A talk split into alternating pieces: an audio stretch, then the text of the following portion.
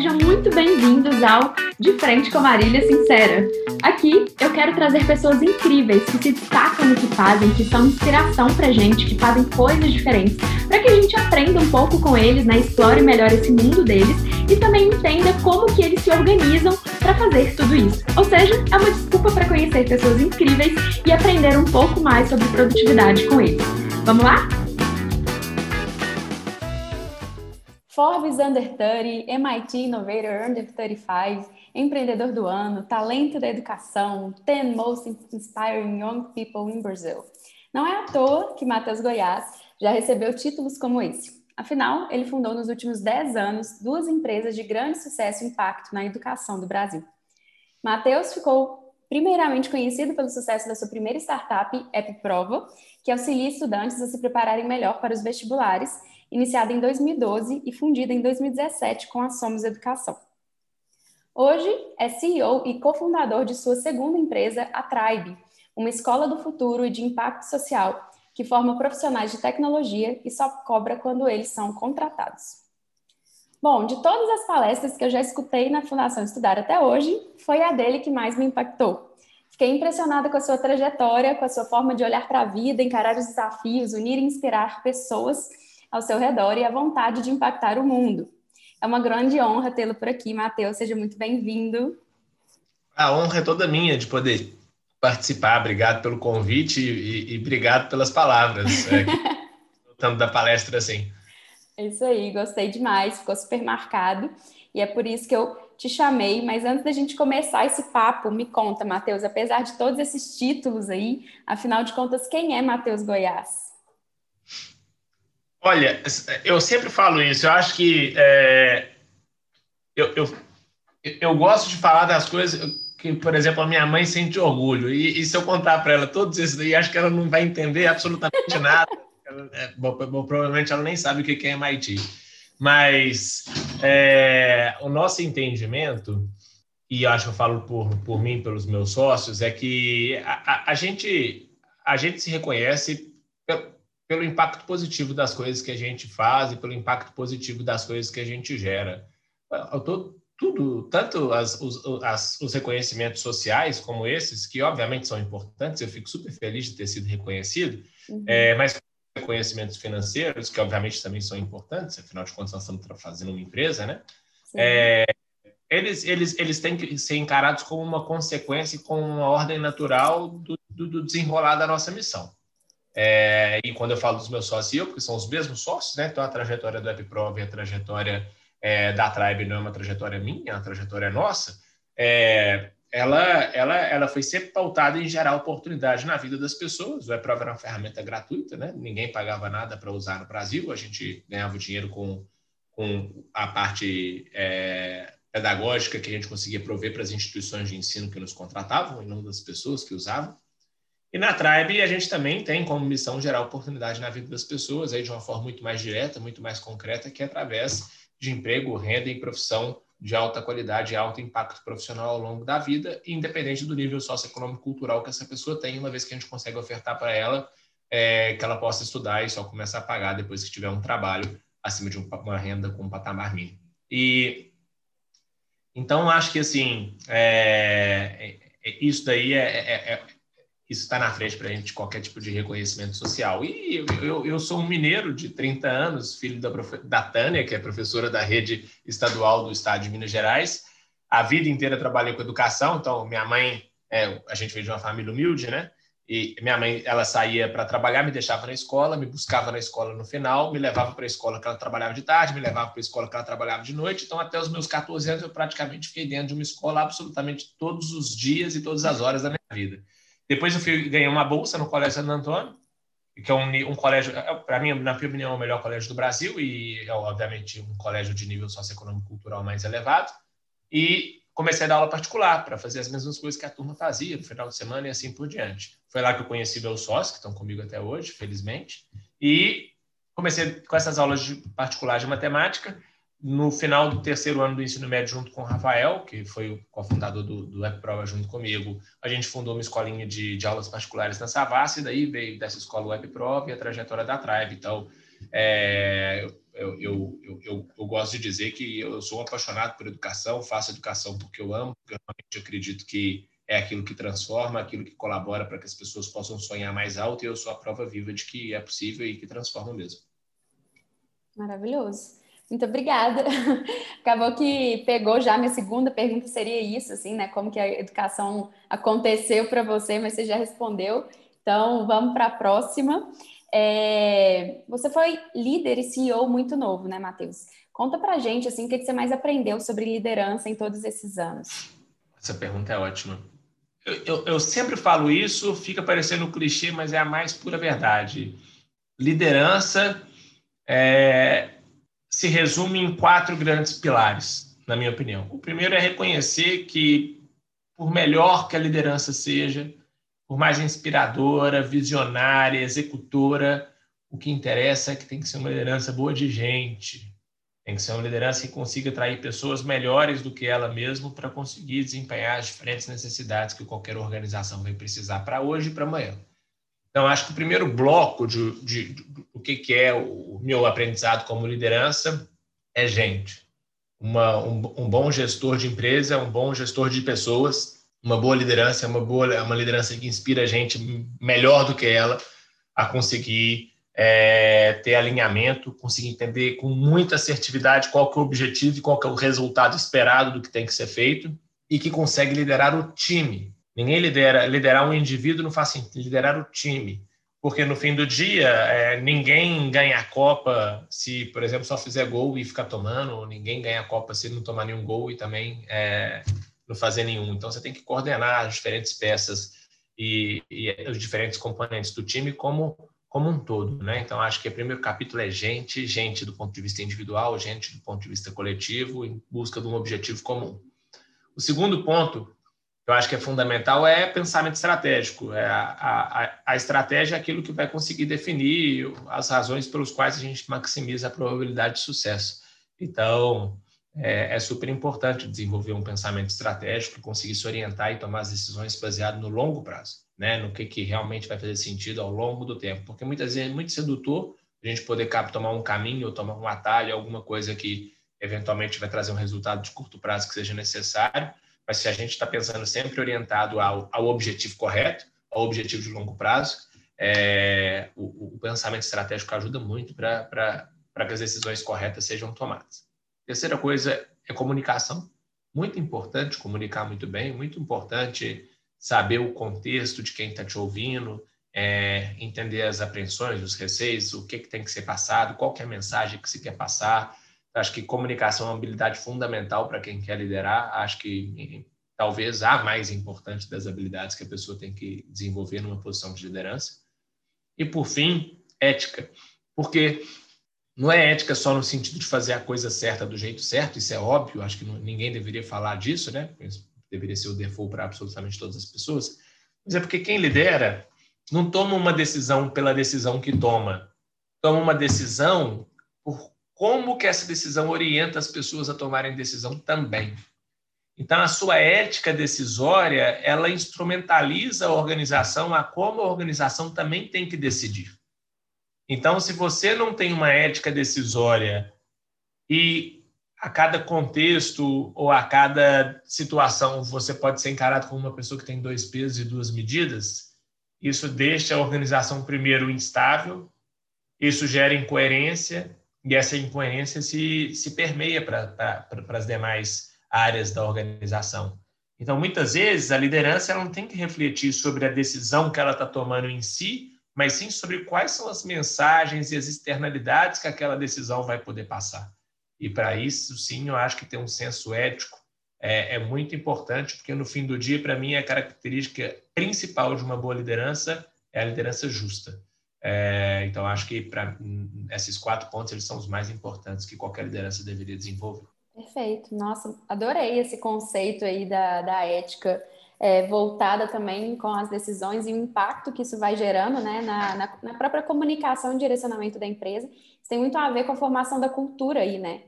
E eu já, já fiquei sabendo que cultura é algo que você é especialista também que é algo muito importante para você. Então, você acha que essa questão da cultura tá, tem a ver com a liderança, mas Como que é para construir essa cultura forte nas empresas? Assim, o que que você é, percebe no dia a dia? Por onde que começa isso? Como que acontece? É, é a, a, se eu pudesse falar, o meu trabalho ele se resume em três grandes coisas. Ele se resume em gente, ele se resume em cultura e ele se resume em apoiar as pessoas a tomarem as decisões difíceis que têm que ser tomadas absolutamente todos os dias. É, cultura é fundamental para quem quer construir uma organização de, de longo prazo. Acho que é, é o maior diferencial competitivo que, que pode ter. É aquilo que faz as coisas acontecerem independente é, de absolutamente qualquer outro atributo. Cultura é o princípio. É como se a gente imaginasse assim, como pode ter um país, é como o país se rege pela Constituição, são as regras. É, mas aquela Constituição ela, é, é, ela, ela foi escrita a partir de alguns princípios. E esses princípios eles estão permeados em todas as relações é, de um Estado, por exemplo, democrático de direito. Quando você vai para uma organização, essa organização ela também tem seus princípios. Os princípios são os valores. E esses valores, eles, eles que ditam como que o modus operandi da organização acontece, é o como, como que a gente faz as coisas. No nosso caso aqui, por exemplo, a gente faz as coisas sempre colocando as pessoas estudantes em primeiro lugar. Afinal de contas, é, a nossa razão de existir são elas. Então, absolutamente toda decisão aqui a gente pensa, beleza, qual que é o impacto disso para as pessoas estudantes? Se a resposta for o impacto é positivo, muito provavelmente a gente está indo na direção correta para tomar aquela decisão. É, a segunda coisa é que o nosso negócio é gente. Então, se a gente está tomando uma decisão, a gente tem pensar, mas como que isso aqui é refletido na nossa perspectiva? Eu estou colocando as pessoas aqui em primeiro lugar? Estou dedicando, por exemplo, o tempo necessário para dar um feedback de boa qualidade para essa pessoa poder melhorar? Estou fazendo tudo que eu posso, por exemplo, desenvolver meu time para ser um time preparado para os desafios do amanhã? Depois a gente pensa assim, o resultado, né? Não interessa, aqui não interessa ter uma equipe. E esse é um atributo até muito interessante da Tribe. Na Tribe não tem ninguém, absolutamente ninguém, que é uma estrela, individualmente falando. Uhum. Mas o time junto é um negócio irreplicável. Irreplicável. Então, as pessoas já trabalham juntas há muito tempo, uma boa parte das 140 pessoas que a gente tem na empresa hoje. Pra você ter uma ideia, quando a gente vendeu o WebProva para a Somos Educação, tinha mais ou menos umas 70 pessoas na empresa. Dessas 70, umas 60 trabalham aqui na Tribe hoje. Estamos falando de gente que tem uma década trabalhando junto. Só, só a pessoa, a pessoa já sabe o que você está pensando, você já entendeu que ela entendeu o recado que você deu e, a, e, a, e as coisas vão acontecendo. É, Uhum. Então, o coletivo ele é muito mais importante do que o individual. Nós não estamos aqui para construir uma equipe que tenha as pessoas artilheiras, as, as que ganham as premiações individuais. Nós estamos aqui para ganhar um campeonato juntos. É, então, colaboração é um negócio fundamental e a gente é, preza muito por fazer com que isso de fato seja vivido pelas pessoas que estão aqui. Transparência, ou seja, é, não tem o menor cabimento uma pessoa não ter contexto de todas as informações para poder tomar decisão e não tem o menor cabimento uma pessoa ficar é, com uma informação ou com um feedback ou com uma coisa que seja para o bem da organização ou para as colegas dela e não poder compartilhar. Então, isso é uma coisa que a gente é, entende como fundamental. E a gente uhum. entende, por fim, que comprometimento é é o que se espera. Aqui na Tribe é um lugar em que a gente dá boas-vindas para quem gosta de trabalhar muito, mas aqui não vai ser a startup que vai ter sinuca, piscina de bolinha, totó, e o pessoal vai vir aqui ficar brincando, trabalhar seis horas por dia e embora para casa. Não. E eu sou transparente, o convite, o convite é para trabalhar muito. Se quiser, ótimo, aceito o convite, bem-vindo, vamos fazer, vai ser, vai ser, demais e nós vamos te ajudar muito, vamos aprender muito, vamos nos divertir muito mas não tem falsas expectativas, é, exige muito comprometimento e um comprometimento com muita intensidade. É, e por fim, confiança. Nosso negócio é pautado em confiança, né? Afinal de contas, os nossos clientes começam a nos pagar depois que tem um trabalho. Então, estudo durante longos períodos aqui de graça para começar a pagar depois, né? Então, é, confiança é uma relação fundamental e a gente aqui tem as pessoas desde o início por design em que a gente já confia nelas como se a gente trabalhasse com elas há 20 anos. O que acontece é que as pessoas podem perder confiança. E aí, obviamente, isso acontece, ah, melhor a gente separar os caminhos, né? E por fim, com um mantra muito tranquilo é, de como que a gente encara a cultura. Cultura que para a gente é quem a gente contrata, é quem a gente promove e quem a gente demite. E a organização expulsa. Muitas vezes não precisa nem de demitir, a pessoa entende, poxa, isso aqui, não, por diversos, às vezes a pessoa é espetacular e acontece muitas vezes. Mas a pessoa entende, ah, isso aqui não é para mim, por diversos motivos. E não tem certo e errado, às vezes da percepção da empresa vai ser a própria empresa, na né? percepção da pode ser a pessoa, mas cultura é uhum. não pode ter, eu sempre brinco, não pode ter é, crise de identidade.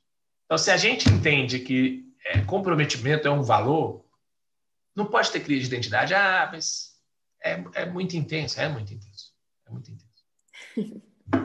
Faz parte da natureza. Uhum. E, e aí, Ótimo. Então, assim, a gente entende cultura como, como os princípios que vão guiar o como, a, a, a, o propósito, que é, no nosso caso, gerar oportunidade na vida das pessoas, é a razão de que faz todo mundo acordar cedo, trabalhar até tarde, é para isso que nós estamos aqui. Ah, mandar foguete para Marte é um ótimo negócio, maravilhoso, mas não, não é esse o nosso negócio. E a visão é ser a primeira escolha para profissões digitais da América Latina. Por que, que eu falo ser a primeira escolha? Porque nosso objetivo não é ser a maior. Nosso objetivo é fazer com que cada jovem no Brasil, do mesmo jeito que ele sonha em fazer o Enem e ter uma nota boa para entrar numa excepcional universidade, ele sonha em fazer a nossa prova aqui da Tribe para vir estudar conosco. É isso que a gente quer. Se a gente chegar nesse lugar, a gente entende que a gente é, já pode reciclar a nossa visão para dar um próximo passo. Maravilhoso, adorei saber disso. E é muito interessante, você vai falando e tudo vai fazendo sentido, assim, né? É, uma coisa é você falar de cultura forte, outra coisa é você falar que a própria empresa, né, a própria forma como as pessoas é, estão inseridas no, no meio, é, já vai ou abraçando ou repulsando essas pessoas, né? Isso por si só fala-se de cultura forte. E aí você fala muito de pessoas, né, Matheus? Foi exatamente essa é a palavra que me, me marcou na, no, no seu talk lá na fundação e tudo. Eu lembro muito você falando isso é, é, a partir das pessoas e por pessoas que vocês trabalham e, e fazem, e a cultura, inclusive, né? E como que você é, forma seus times, o que, quais são as skills que você busca, assim, como, qual que é esse olhar para construir essa equipe? A pergunta é ótima.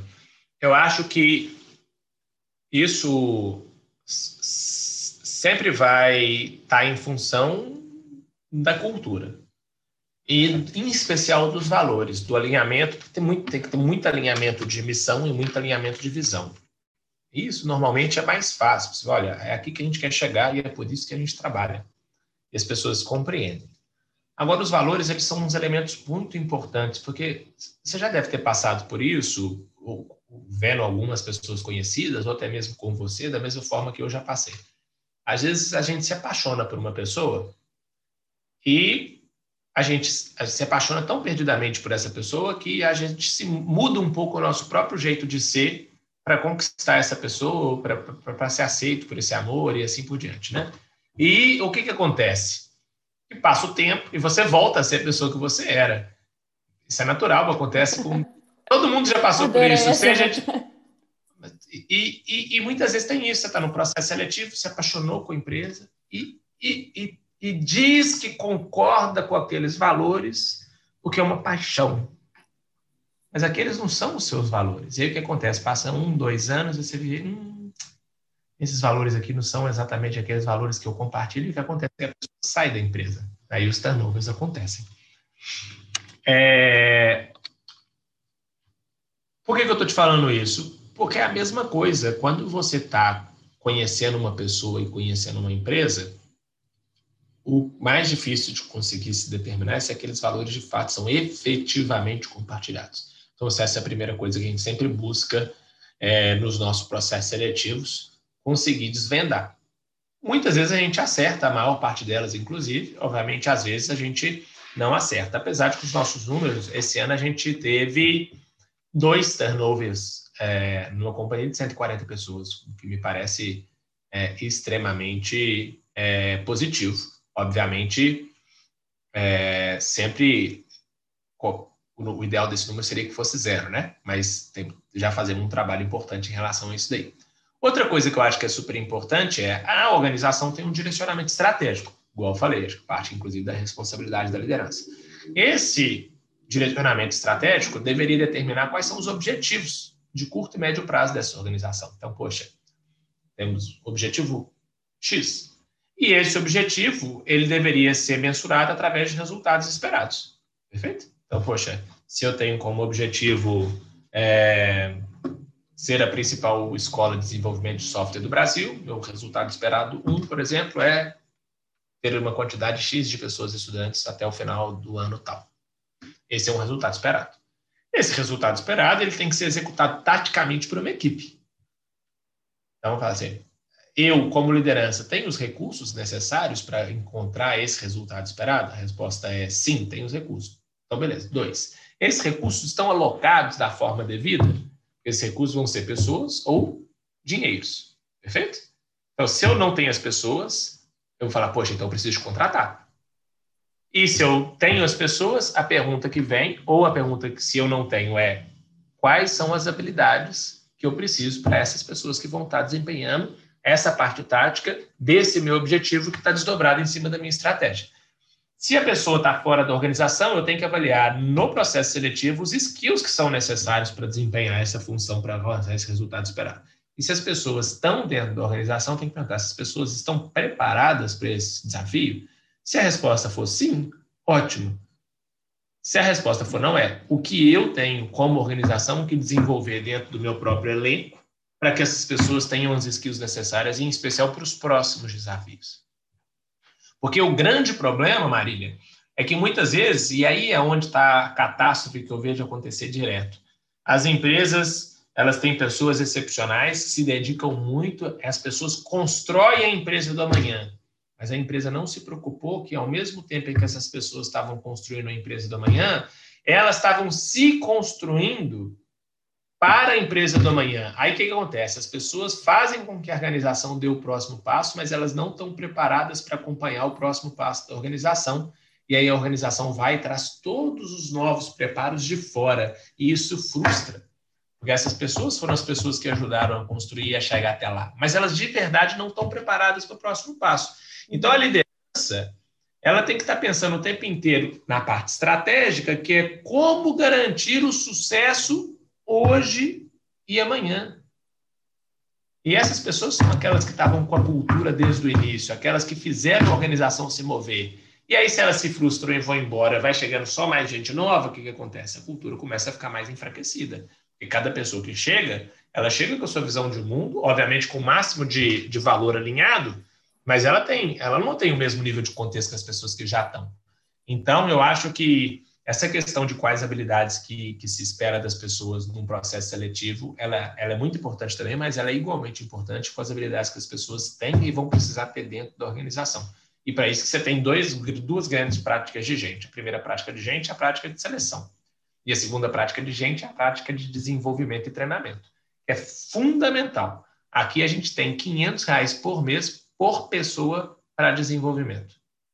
Todas as pessoas da organização, sem nenhuma exceção. É, e, e, se pudesse, seria até mais. Mas, obviamente, como empresa de um ano, a gente tem todas as nossas limitações né, orçamentárias. Perfeito, adorei. Está é, tá sendo uma aula aqui, eu acho que para mim, para várias pessoas, então obrigada por compartilhar isso. É muito legal mesmo, assim, ver, eu acho que você traz com muita clareza esses pensamentos e tudo, então faz a gente conseguir visualizar bem. E, Matheus, estou aqui pensando né, sobre, sobre todos esses caminhos aí que vocês estão plantando e tudo, e afinal de contas, assim, qual que é o seu sonho para a educação no Brasil? Né? Qual que é o legado que que você quer deixar como Mateus e pensando assim, né, no geral para o Brasil, o que que você sonharia, assim, o que que você acha que poderia ser um caminho para a gente começar a trilhar?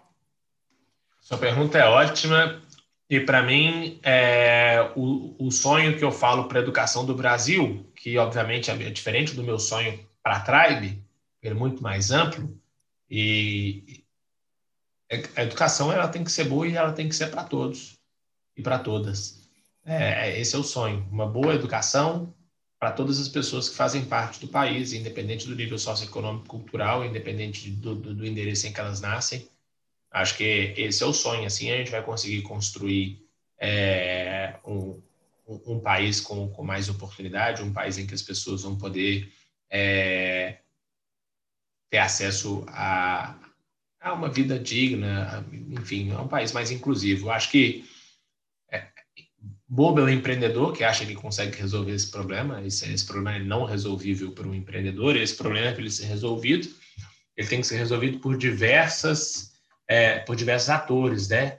Vai precisar, o principal deles é o governo, e 85% da educação pública do país está na mão do governo, né? Ela está dentro da educação municipal, estadual e um pouco com a federal. É, você vai precisar de envolver os professores e as professoras, que acho que são os principais agentes. Toda a, a capacitação desse, dessas pessoas, a formação de professores no Brasil é um assunto super importante. Você vai ter que conseguir resolver o problema de infraestrutura nas escolas. A gente fala, pô, não, soluções digitais vão melhorar a educação básica. Vamos reconhecer primeiro que 35% das escolas do Brasil têm acesso à banda adequada para cada 33 estudantes na escola pública, tem um computador disponível. Não vamos falar de tecnologia ainda, tem uma brutalidade de desafios que vem muito antes disso. Muitas vezes a escola está pensando como é que vai dar a merenda para as pessoas que estão lá. Então, quando você coloca a universidade, quando você coloca o governo, quando você coloca os professores e as professoras, quando você coloca os agentes públicos junto com o terceiro setor, estruturado e organizado, e os empreendedores e as empreendedoras, aí sim você vai conseguir construir soluções melhores, macro soluções que vão ajudar o país a evoluir. Mas nós ainda temos, ainda temos o básico a ser feito. Nós estamos com 8% das pessoas no Brasil com conhecimento adequado no ensino fundamental 2 em matemática e 22 em português. Então, o meu sonho é educação boa para todas as pessoas do país. Acho que se a gente conseguir chegar lá, vai ser infinitamente melhor para o país, vai ser infinitamente melhor para a economia, vai ser infinitamente melhor para a saúde, vai ser infinitamente melhor para a tribe, porque a quantidade de pessoas que eventualmente não estudam conosco porque não tem um conhecimento adequado de matemática do ensino fundamental 2. Uhum. Isso não é um problema, esse não é um problema, esse é um problema de todo mundo, de todo mundo. De todo mundo. Como é que a pessoa vai aprender história se ela não aprendeu português? Ou como é que ela vai aprender física se ela não aprendeu matemática? Como é que ela vai ter condição de ter é, domínio das suas próprias finanças pessoais se ela não tem as operações básicas aprendidas na escola, no ensino fundamental 2? Esse é um problema. E o que eu tenho tranquilidade de dizer é, não é um problema que qualquer empreendedor, por melhor que ele seja, qualquer empreendedora, por melhor que ela seja, vai resolver. Esse é um problema de toda a população brasileira. Isso aí. E qual que é o seu sonho aí para gerar esse legado? Sua parte? A nossa parte, que nós estamos fazendo aqui na Tribe, é construir a primeira escolha para a formação de profissões digitais da América Latina e que essas pessoas possam vir estudar com a gente aqui, independente do nível socioeconômico cultural.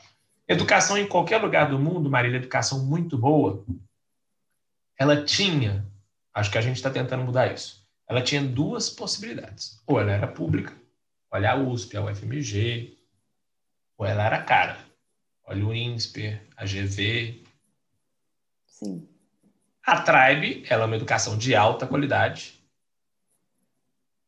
em que as pessoas só pagam depois que elas conquistam o objetivo profissional. Uhum. Então, é, é uma forma que assim, você consegue dar uma terceira via para que as pessoas que queiram estudar numa instituição de altíssima qualidade, que mesmo que elas não tenham dinheiro para poder pagar, elas possam. Então, a gente, isso aumentar a inclusão, isso, isso faz com que pessoas que antes não tinham acesso a esse tipo de oportunidade possam passar a ter, e elas melhoram de vida, e depois que elas melhoram de vida, elas pagam a conta. Então, você não entra num ciclo vicioso de que quem tem acesso à oportunidade sempre vai ter mais, e que quem não tem acesso não vai ter.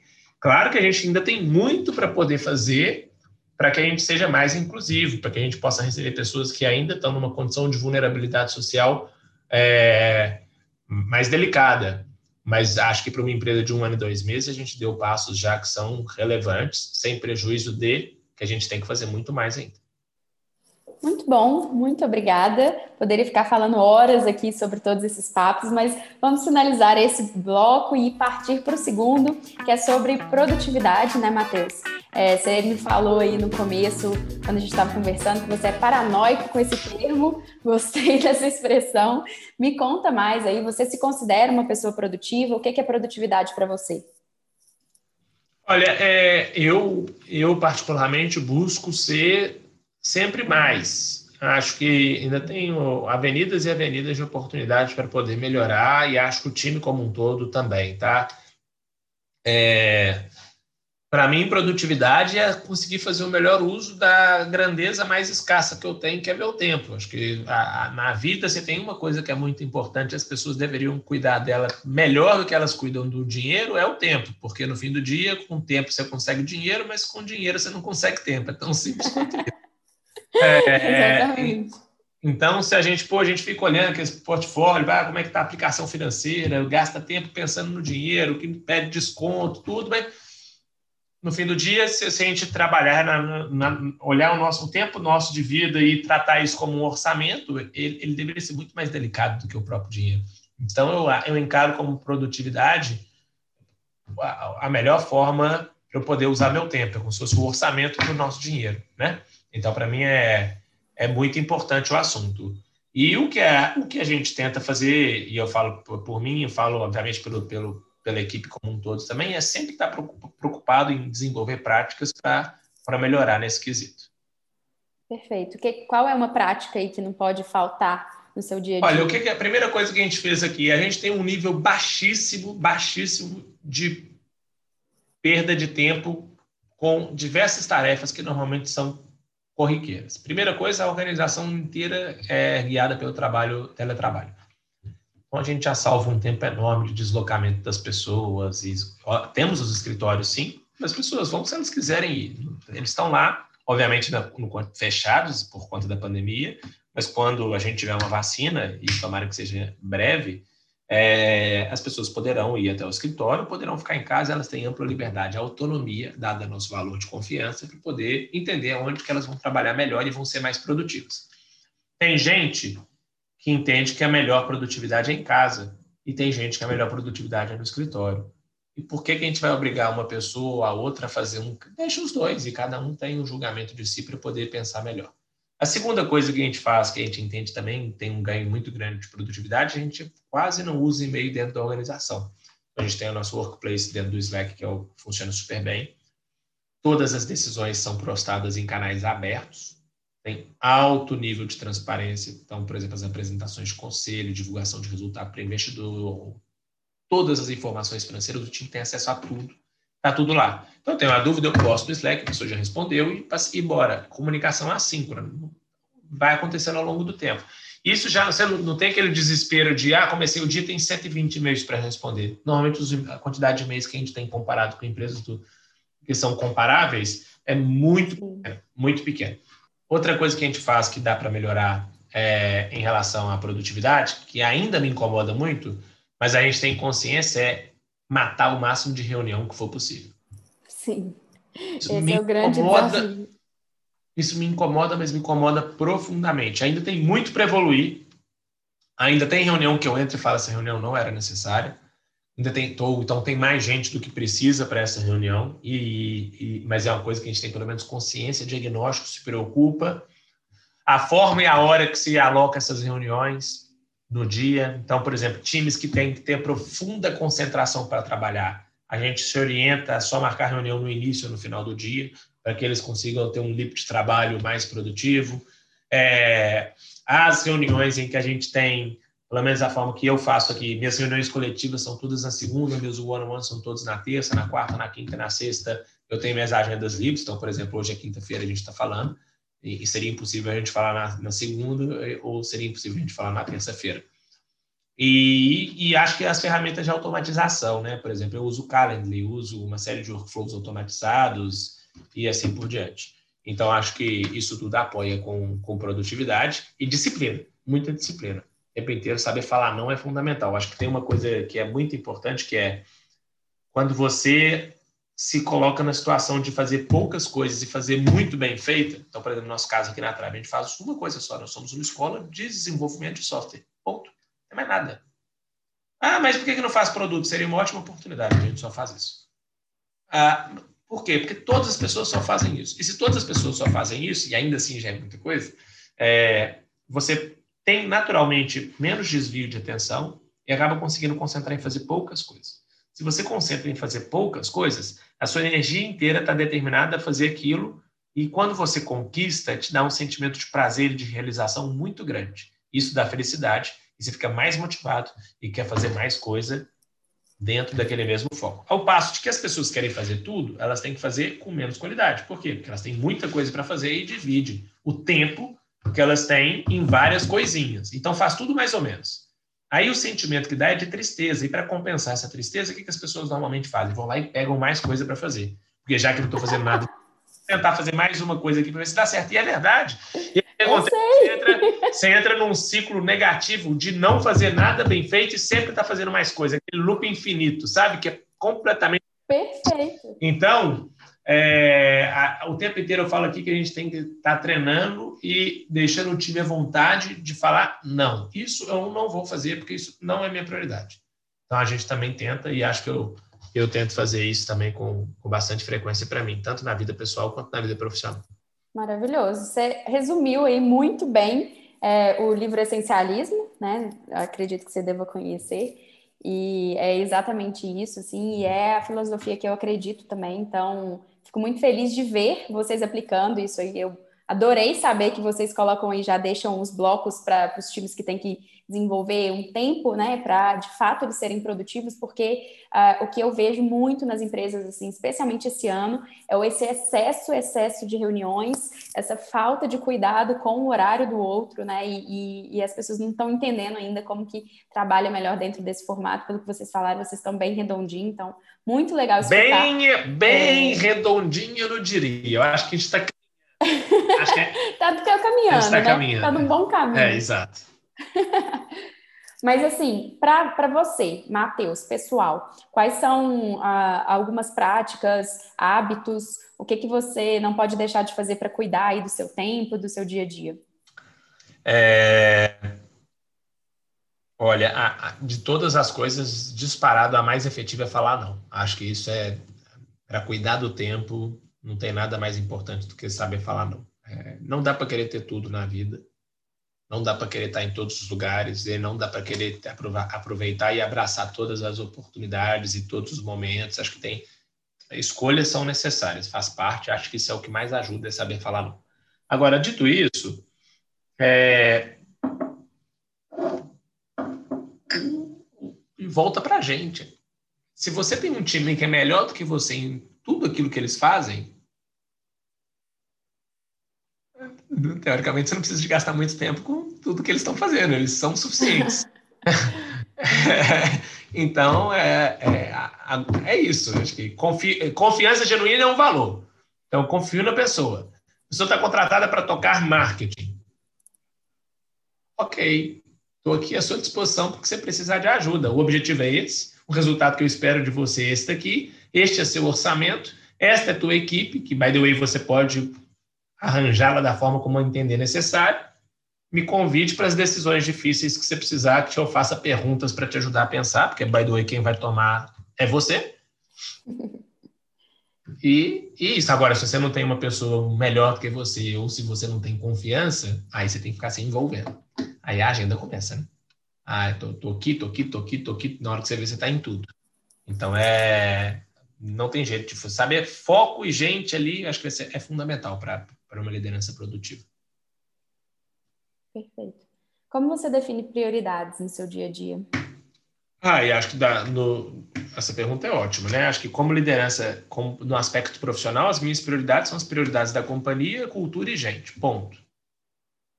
Acho que é um assunto de pessoas, eu, eu tô, eu, eu, eu é prioridade para mim. Ah, mas pode ser qualquer pessoa na organização, da mais alta liderança a uma pessoa que está estagiando conosco. Pô, teve um problema na família, tem alguma dificuldade, está com algum problema de cultura, eu vou me envolver. É, pelo menos ainda podemos fazer isso. Eu tenho 140 pessoas na empresa. É, por exemplo, eu tenho duas, duas reuniões por dia, todos os dias, em que qualquer pessoa da empresa entra lá no, na minha ferramenta é, que eu, eu uso o Calendly, pum, e marca para falar comigo. Todos os dias eu tenho dois papos, todos. Então, eu, eu, eu, eu, não, eu não sou aquela pessoa que não, não sabe o que está acontecendo na ponta. Sei, e converso com no mínimo 10 pessoas da organização, além das pessoas que respondem para mim toda semana. Além de dois all hands por semana. em que a gente fala e comunica, comunicação, fala, tem que falar exaustivamente. É over communication. O tempo inteiro fala, fala. O tempo inteiro, o tempo inteiro. Mas não tem desvio de alinhamento, não tem desvio de cultura, não tem desvio de visão, não tem desvio de, de missão. É pecar pelo excesso nesse aspecto, e aí está todo mundo muito, muito, muito bem alinhado. E acho que é, quando você coloca todas essas práticas em conjunto, o, o, o, resultado é muito positivo. E aí você vai ter que ter um pouquinho de tato, né? Quanto você vai dosar mais para um lado, quanto você vai dosar um pouquinho mais para o outro. Muito bom. Matheus, se você tivesse uma hora a mais no seu dia hoje, hoje em dia, o que, que você faria? Hum. é, eu acho que uma hora a mais. Qual dia, né? Depende. Se, se fosse quinta, sexta, sábado, domingo, com certeza eu ia beber vinho. Agora, agora brincadeira à parte, acho que se fosse se fosse, sei lá, de segunda a sexta, com certeza eu estudaria. E nos finais de semana eu ficaria com as pessoas que eu gosto. Muito bom, muito obrigada. Vamos finalizar por aqui esse bloco, que também dava para falar mais, mas tudo bem. E vamos agora para o De Frente com Marília Sincera, Matheus Goiás. Com medo. preparado? Estou com medo. Não, não estou preparado. bom, vamos lá. Matheus, o que te move? Gerar oportunidade. E quem te inspira? Minha mãe. O que te incomoda? Falsidade. Pontos fracos. Ansiedade. Um sonho. Construir a primeira escolha de profissões digitais da América Latina. Uma empresa. um mentor. L. Mesquita. Sucesso é? Gerar oportunidade na vida das pessoas. Literalmente. Uma viagem.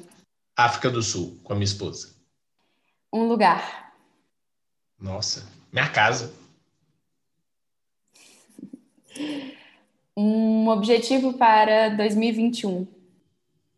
700 pessoas que estudaram na Tribe empregadas. Um livro. Nossa, essa é difícil, hein? Um, um só é sacanagem, né? É... Não, que dificuldade. Eu iria com. Eu iria com Delivering Happiness do Tony Hash, que acabou de falecer. Acho que foi um livro que nos marcou muito sobre como ser muito comprometido com, com a satisfação das pessoas que a gente atende, que a gente tem como clientes. Acho que ele retrata muito. E ele faleceu essa semana, acho que é, ficou bem marcado aí na nossa história. Legal. Uma frase. Para chegar em primeiro, primeiro precisa chegar. Maravilhoso. Muito obrigada, Matheus. Agora, uma perguntinha básica aqui para você. Quem você gostaria de escutar batendo esse papo sincero por aqui comigo? Muito boa pergunta também. Eu gostaria de escutar. Eu gostaria de escutar meu amigo Gustavo Caetano. Legal, boa. Eu acho que então é isso. Tem, tem, tem um carisma e tem um, uma, uma capacidade de comunicação enorme e certamente tem muita experiência para poder contribuir com as pessoas também. Maravilha, obrigada. Bom, te agradeço. E agora no finalzinho, assim, como que as pessoas podem acompanhar seu trabalho? Tem algum canal de contato, a da Tribe, enfim, deixa o contato aí. É, eu acho que pô, todo mundo que tiver familiares, pessoas que convivem, tiver interesse em estudar numa escola de alta qualidade e aprender desenvolvimento de software, www.btribe.com é, nas redes vai ser ou Tribe, TRYBE ou é, B-Tribe. E aí todas as redes sociais vão conseguir falar com a gente.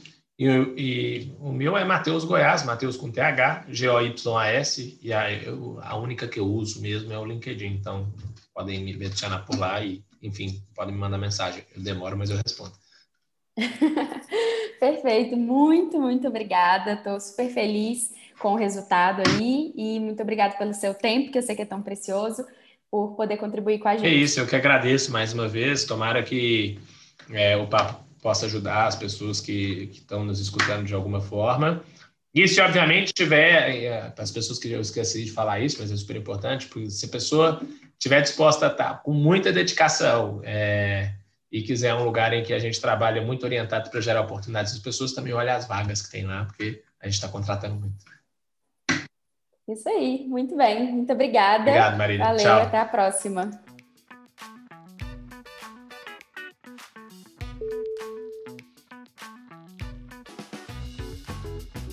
E esse foi mais um De Frente com a Marília Sincera.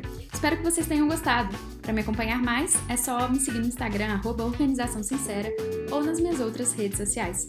Muito obrigada e até a próxima!